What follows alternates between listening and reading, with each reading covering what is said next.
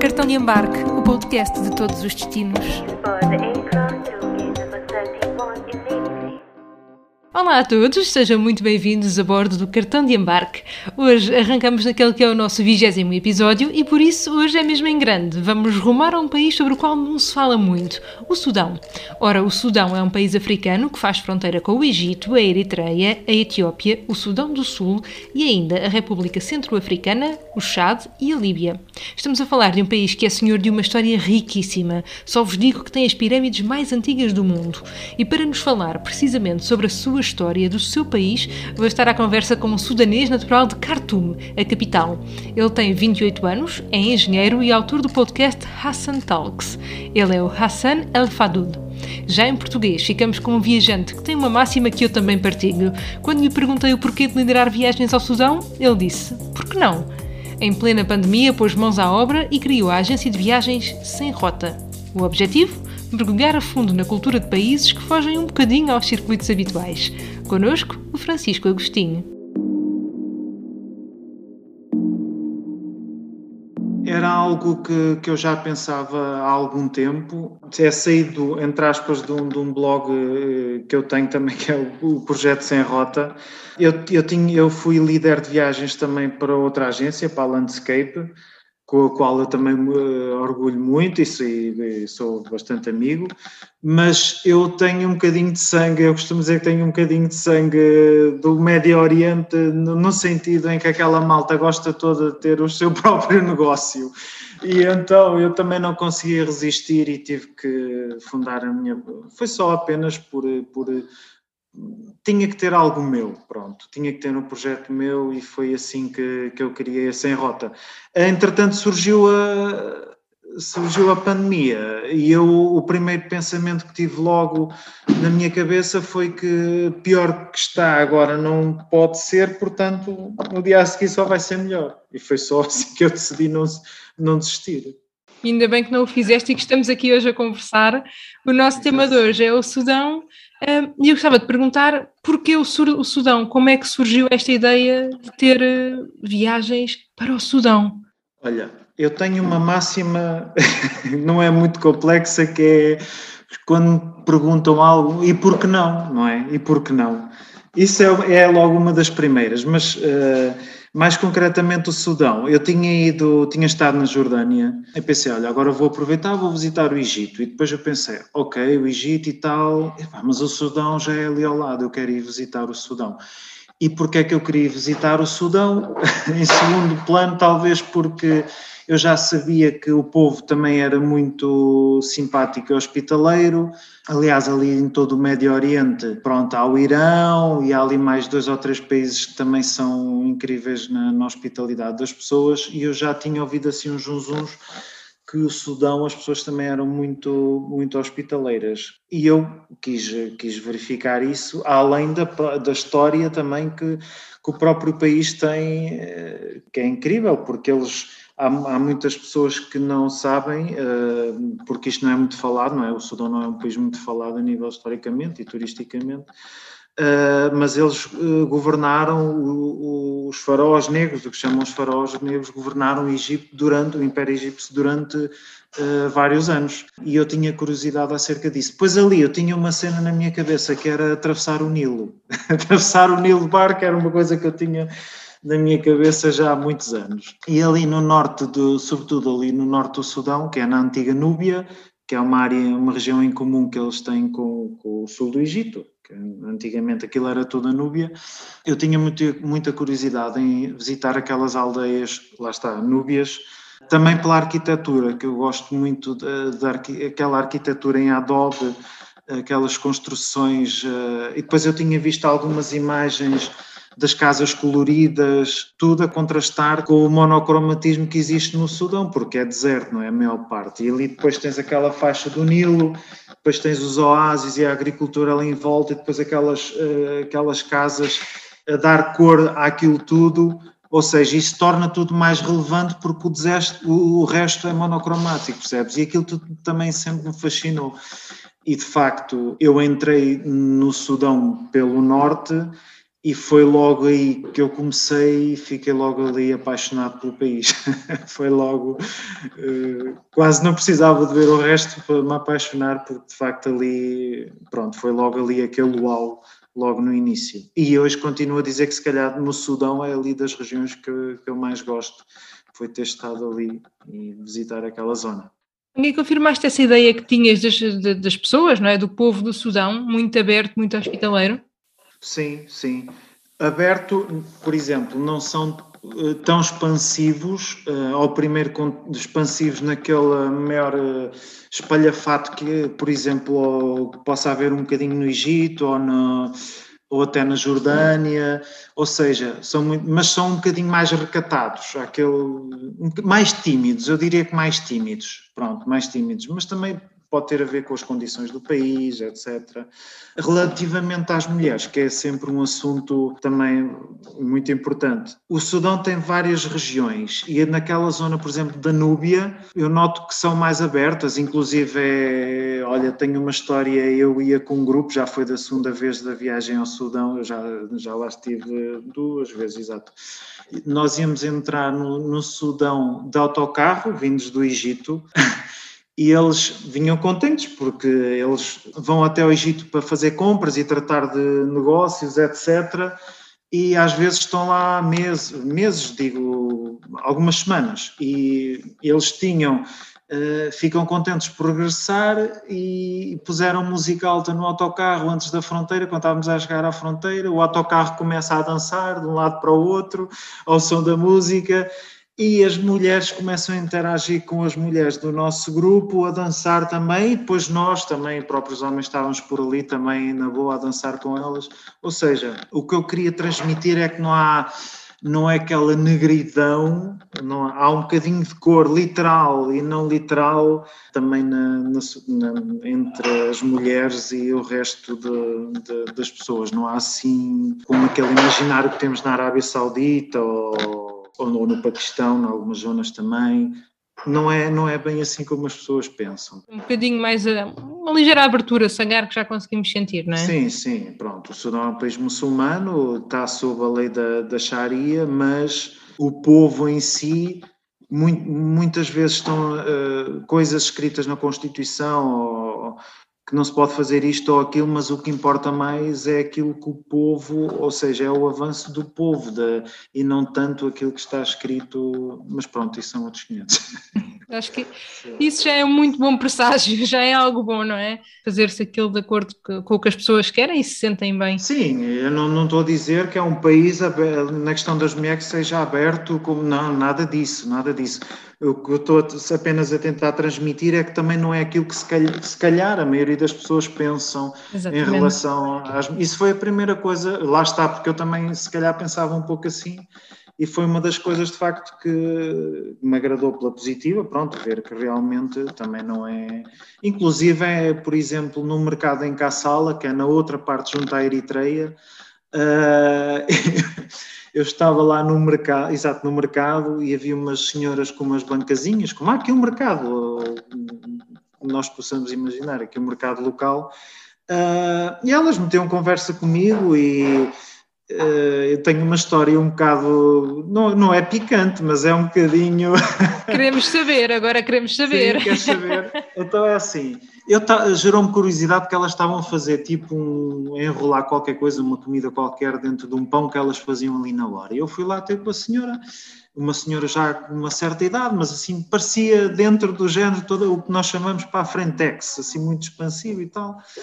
E eu fui lá ter com ela. E ela uh, começou a apontar para a zona da minha barriga. Eu olhava para a minha barriga, mas não sei, está bem, ok, dá-me cá a comida, se calhar é isso, está a dizer que estou magro ou qualquer coisa.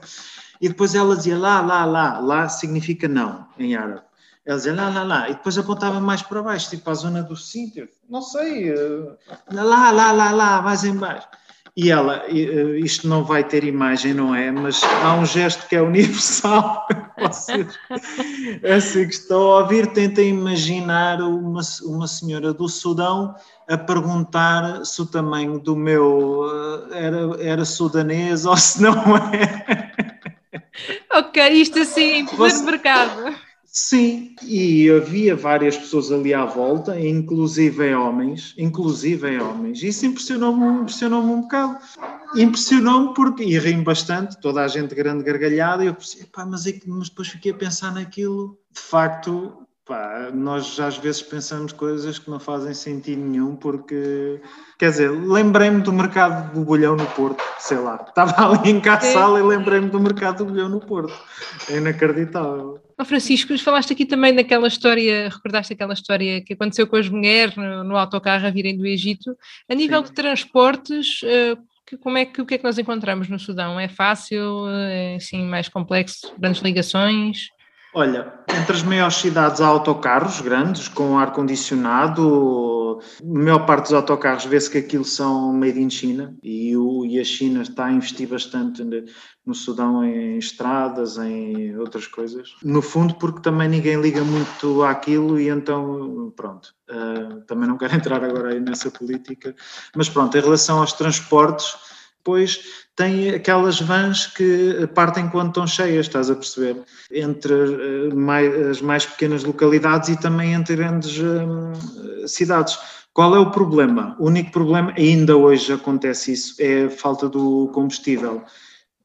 Desde a separação, sobretudo com o Sudão do Sul, eh, o combustível ficou muito caro, há falta de combustível e às vezes há menos transporte e temos de estar muito tempo à espera para apanhar, para entrar nos transportes, mas é uma experiência incrível também, só isso, porque as pessoas interagem contigo, perguntam logo, não é como é. No... O Sudão sempre foi um país ali um bocadinho de passagem para aquela malta que faz aquela viagem do Norte África até a África do Sul. Pronto. E há vários relatos que dizem toda a gente fica muito surpreendida com, com a hospitalidade de, de, dos sudaneses, exatamente por isso, não é? Eu a falar de cada destino, e especialmente quando estamos a falar de hospitalidade, nunca consigo desassociar um, de um assunto muito importante, eu acho que para muitos viajantes, que é a gastronomia. Uh, já li algumas coisas daquilo que escreveste sobre o Sudão, que não é assim uma, uma gastronomia, uma oferta muito variada, não é? Sim. O que é que nós encontramos na prática por lá? Sim, esse para os viajantes, para, para os viajantes uh, que passam lá algum, algum tempo é, é um bocadinho difícil, porque há, há pouca, há, é assim, tu tens alguns, uh, a maior parte tu vês é falafel uh, e o full, o full é, o, o full é uma comida hum, não existe só no Sudão, no Médio Oriente quase todo, sobretudo na região do Levante, até Líbano, Jordânia, Egito, há o full, que é feijões estufados. Eles basicamente só tomam uma refeição por, por dia. Os sudaneses comem normalmente eh, aí a meio do dia, do full, ou então ao final da tarde, e de manhã comem o falafel e tal, e depois só ao final da tarde, quando já está menos calor, é que comem o full, um prato grande de full, com pão, basicamente, e regam normalmente com óleo de de amendoim ou outro óleo e queijo de cabra às vezes quando é assim um bocadinho mais ou seja, eles de facto não têm, não têm, o arroz é caro porque eles também têm que importar, porque ali não há, provavelmente junto ao Nilo também não é possível, eles ali é batatas e depois tu encontras alguns grelhados, mas para eles é caro o, o que é mais comum para o, o comum, entre aspas, sudanês comer a nível de carne lá é alguns miúdos de borrego ou que de vez em quando. Hoje é assim, mas não nos esqueçamos do que nos falou o Francisco. Os faraós negros da Núbia governaram o Império Egípcio. Núbia é essa que, aos dias de hoje, abrange o sul do Egito e o norte do Sudão.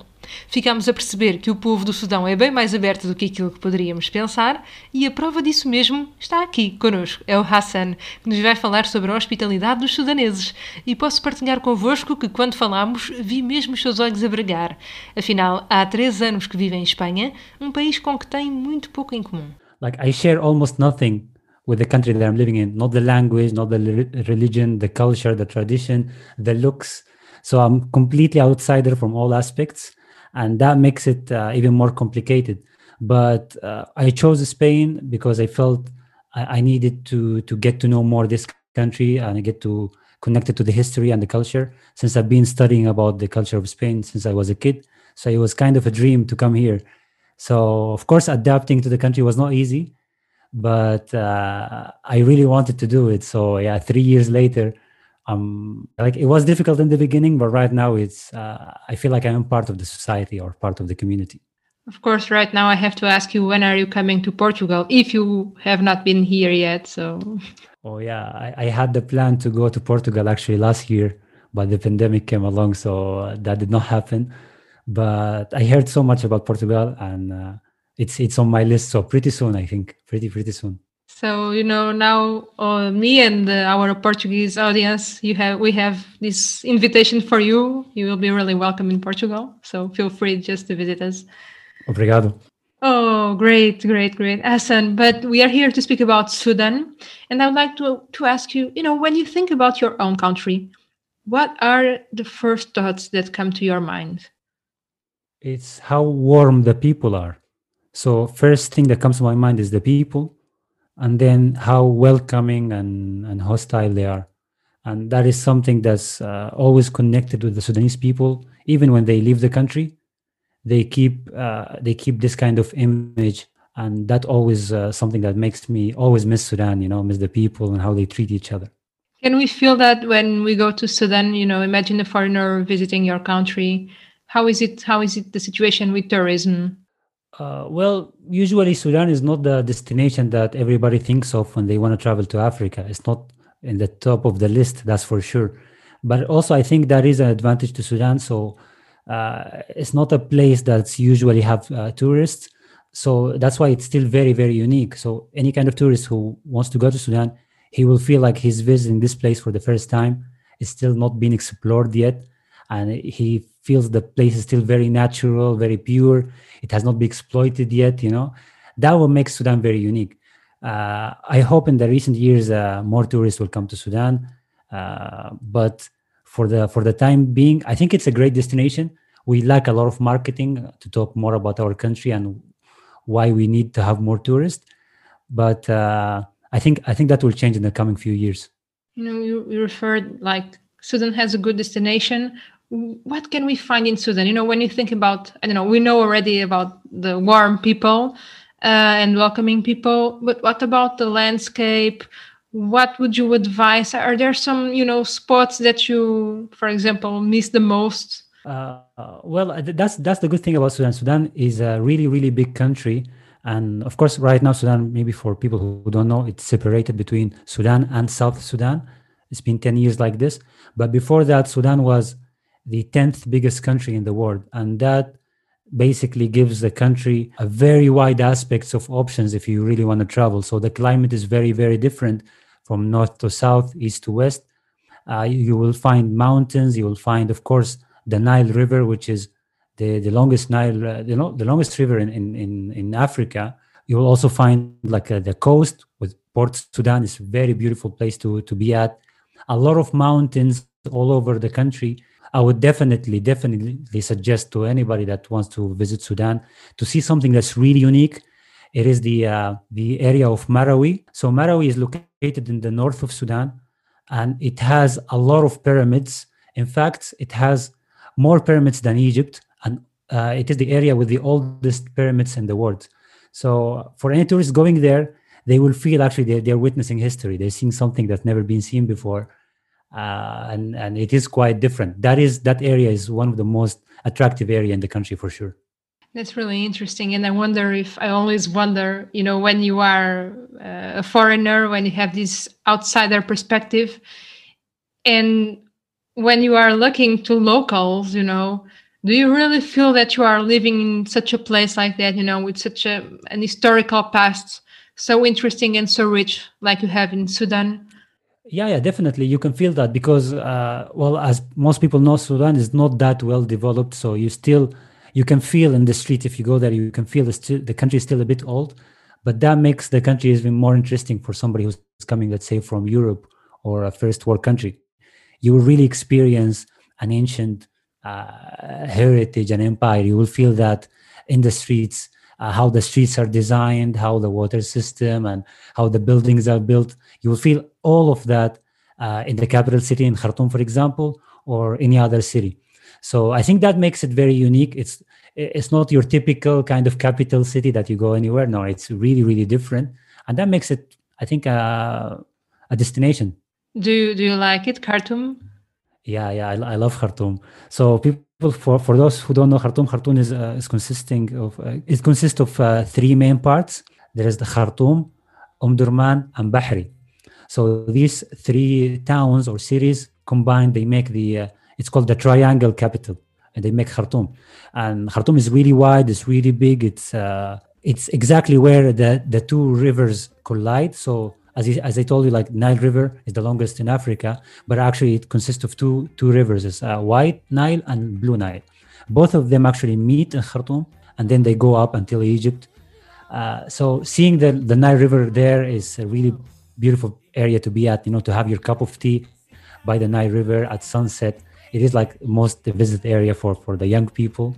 Uh, also, it's very historical city as well. Uh, also, there's one more thing that makes Khartoum or Sudan in general very, very uh, special. Some people think Sudan is an Arabic country, uh, but in fact, actually, it's not. It's mixed between Arabic and African. And that's one of the things that you will feel in Khartoum. You will feel the country is really, really mixed with the cultures. So, yeah, everybody speaks Arabic, but not originally everybody is Arabic.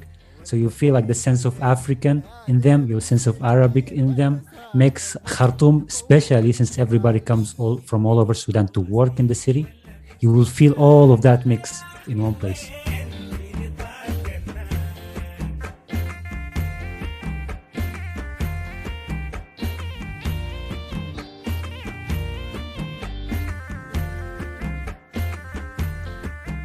What is the first place you want to go apart from Khartoum? Uh, well, if, if I if I want to go uh, to a very different uh, place rather than Khartoum, well, because my family lives in Khartoum, I will go. Like I have two places in mind. Uh, the first place is uh, is a town or a city that's called Kassala. So Kassala is a place where literally it's pure nature. It's very green. It rains a lot. Uh, a lot of uh, types of vegetables and fruits and animals. There is really really beautiful. You connect to the nature there, and sometimes the the city. But the second place that I really want to go to, and sadly haven't been there, uh, and I, I really ask everybody who's listening to us to Google that place. It's called Sanganib Marine National Park. So Sanganib Marine National Park, it's located in Port Sudan, in the coast of the country, and it is a place where people can go like do scuba diving. They can check also the the the, the, the park where they have all type of fish and what animals live in the sea and it tells you about the history about the coast of Sudan or Port Sudan to be specific. But like, if you see the pictures, it's really, really, really beautiful. The- Also, the colors of the sea, they kind of mix between light blue and very dark blue. So this is one of the places that I really wish I could uh, visit very soon. It really sounds like a plan. Yeah, really, really, really nice plan. Hassan, now in the other aspects of Sudan, you know, is there some main traditions, some special occasions during the year that you would like to highlight? You know, that they are part of your country and that they kind of, you know, they exist everywhere, you know, in each culture. Uh, they can, maybe sometimes they are different, but, you know, those events, those marks, those traditions that put the people together. Well, uh, I would say th- there are many, but I would say the most, uh, the closest one to my heart is Ramadan. So Ramadan is for for Muslim people is a month, thirty days of fasting, cutting away uh, food and drinks. Uh, I know it might sound a little bit difficult for those who don't fast, but for us, it is a very special time of the year. I can easily compare it to Christmas uh, for the like, month of December. So it is a month full of celebration. You will see like a lot of decoration in the streets. Uh, there's like a, spe- a specific working hours for that month, so everybody's kind of relaxed during the day, but during the night is a completely different world. And in Sudan, it's even more special because, as I said in the beginning, the Sudanese people are very warm, and this kind of uh, this type of uh, festivals that make us even warmer and closer together. So, for example, I would say that the hour of breaking the fast, uh, not a single family tries to fast to break their fast by themselves. They always check up on their neighbors. Uh, we also have a tradition of uh, grabbing our food and going to the main streets and having our break our uh, like breaking our fast in the main street. So everybody who's passing by who couldn't have the chance to eat somewhere, they stop their car and they eat with the with the people of of the of the neighborhood. And that that tradition that I haven't found anywhere in the world, makes it also makes this kind of month very very special and of course the like the cherry on top for ramadan is the day the, the first day after ramadan is called eid so eid is the day to celebrate the completion of, of, of 30 days of fasting of ramadan. So everybody everybody dresses up very nicely in the morning. Everybody goes out to pray. The kids play around and people give each other gifts. We visit like uh, the family members. Uh, so like th- this is for me is the most important time of the year. And i think it is the most time of the year that i miss being away from home hassan would you like to you know say some last words some message to our portuguese listeners well uh, i would say uh, yeah like I, I recommend sudan for you to to visit you will really experience something very very different i mentioned the pyramids which are the oldest pyramids in the world. I mentioned the uh, the the uh, Sanganib uh, National Park in the in the east. So if you like scuba diving, that's a place to go. If you like mountains and hiking, there's the Nuba Mountains. Uh, there is Aulia Mountains. There is Marra Mountains. Uh, if you like the Nile River, then that's this also a place to go. So there's so many options for you. And by the way, people there, uh, most of them speak English as a second language. At least they, they can manage to do that. So I don't I don't see a reason not to visit Sudan. You should definitely go for that. A questão é, depois disto, como é que se resiste ao Sudão? Primeiro, recordamos que antes de se ter dividido entre Sudão e Sudão do Sul, este era o décimo maior país do mundo. Portanto, encontramos paisagens bastante diferentes. Do Nilo, o maior rio no continente africano, à costa banhada pelo Mar Vermelho, às montanhas, sem esquecer um local imperdível, Marawi, no norte, onde se encontram as pirâmides mais antigas do mundo. Já aqui falámos no Nilo e também por isso não podemos deixar de recomendar a capital. É em Khartoum, também conhecida como a capital triangular, que o Nilo Branco e o Nilo Azul se encontram. Uma capital moderna e vibrante, onde se sente a influência africana e árabe. Quanto a sugestões para visitar, bom, são mais do que muitas, incluem os Montes Nuba, a cidade de Kassala e o Parque Nacional Marinho de Sanganib. E por que não, diria o Francisco Agostinho? Afinal, é também por alguns destes sítios que passa a viagem da Sem Rota ao Sudão. Um dos sítios também mais incríveis eh, que eu acho é, é Kassala, que tem uma mesquita que hum, é a mesquita Ratmia, fica junto a umas montanhas de pedra de granito e do outro lado é, é a Eritreia. Aí tem um, um pôr do sol uh, se as condições estiverem para tal, não é?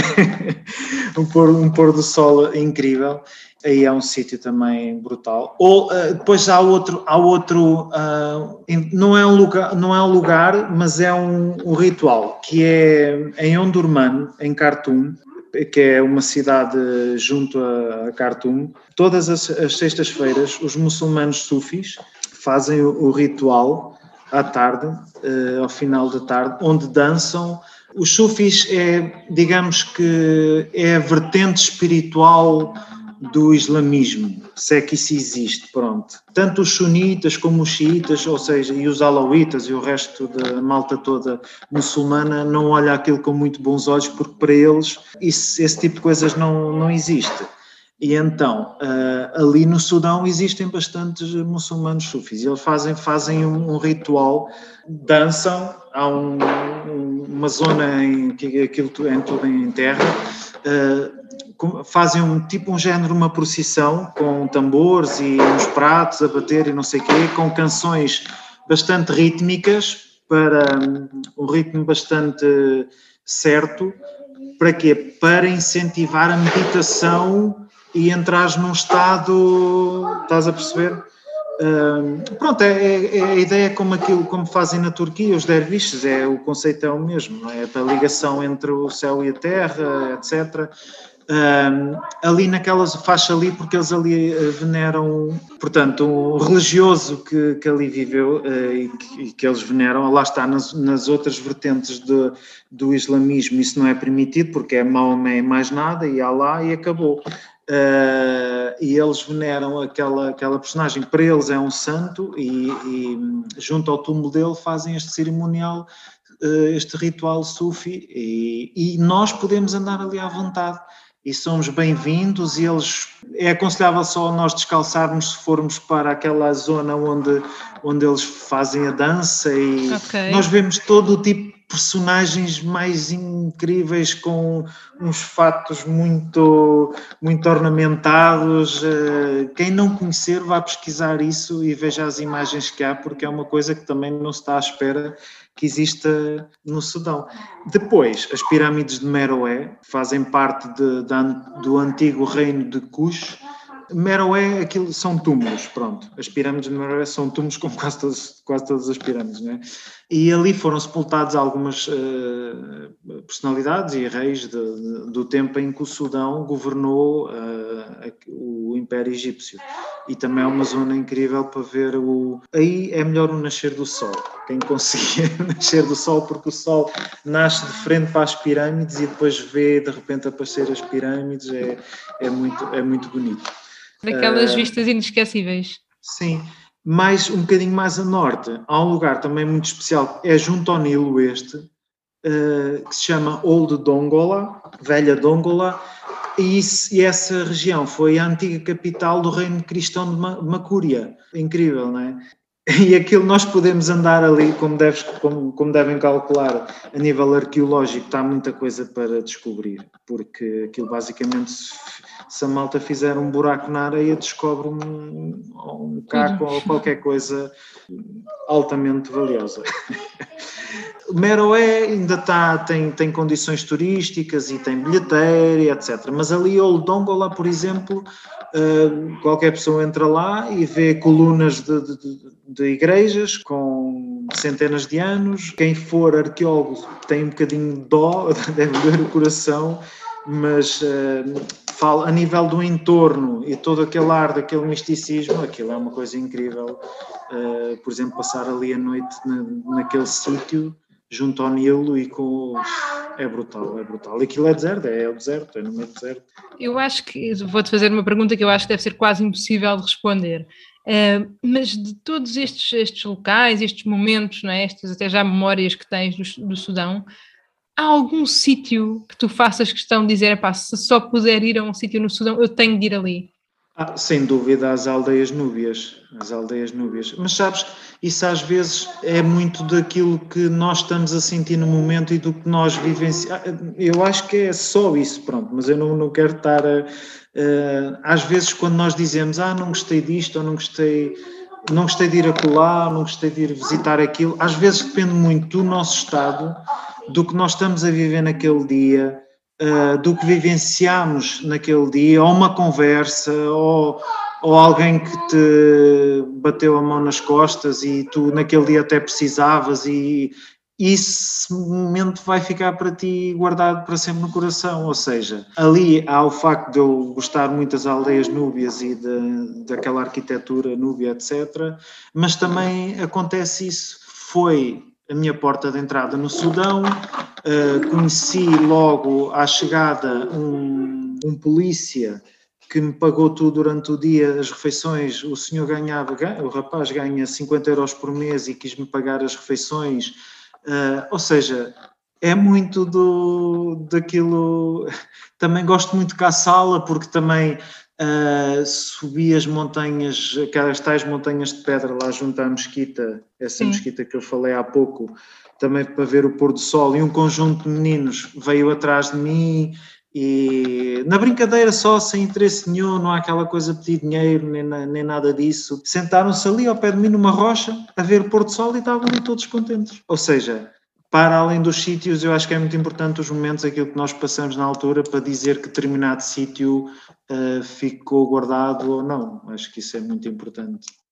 Esses momentos que ficam aí, era isso também, assim, em jeito de conclusão, que te queria perguntar eh, o que é que trazes contigo do Sudão, não é? O que é que te enriquece? Olha, pois, é, sabes que eu penso muitas vezes nisso e, e eu ganho muito mais, é, lá está, enriquece-me. Eu ganho muito mais de quando vou lá do que lhes dou a eles, acho eu. Eles dão muito mais a mim do que, do, do que eu dou a eles, porque nós vivemos neste mundo ocidental eh, cheio de coisas e querer coisas e, e, e, se calhar isto é um bocado egoísta, não é? Mas uh, acho que preciso sempre de, de, estar em sítios como no Sudão para para ficar melhor pessoa. E se há um sítio que me proporciona, acho eu, ser melhor pessoa, nem que seja por uns meses, porque depois, na, na minha estupidez ocidental capitalista e capitalista, não, não quero estar aqui também. Concordo, concordo contigo.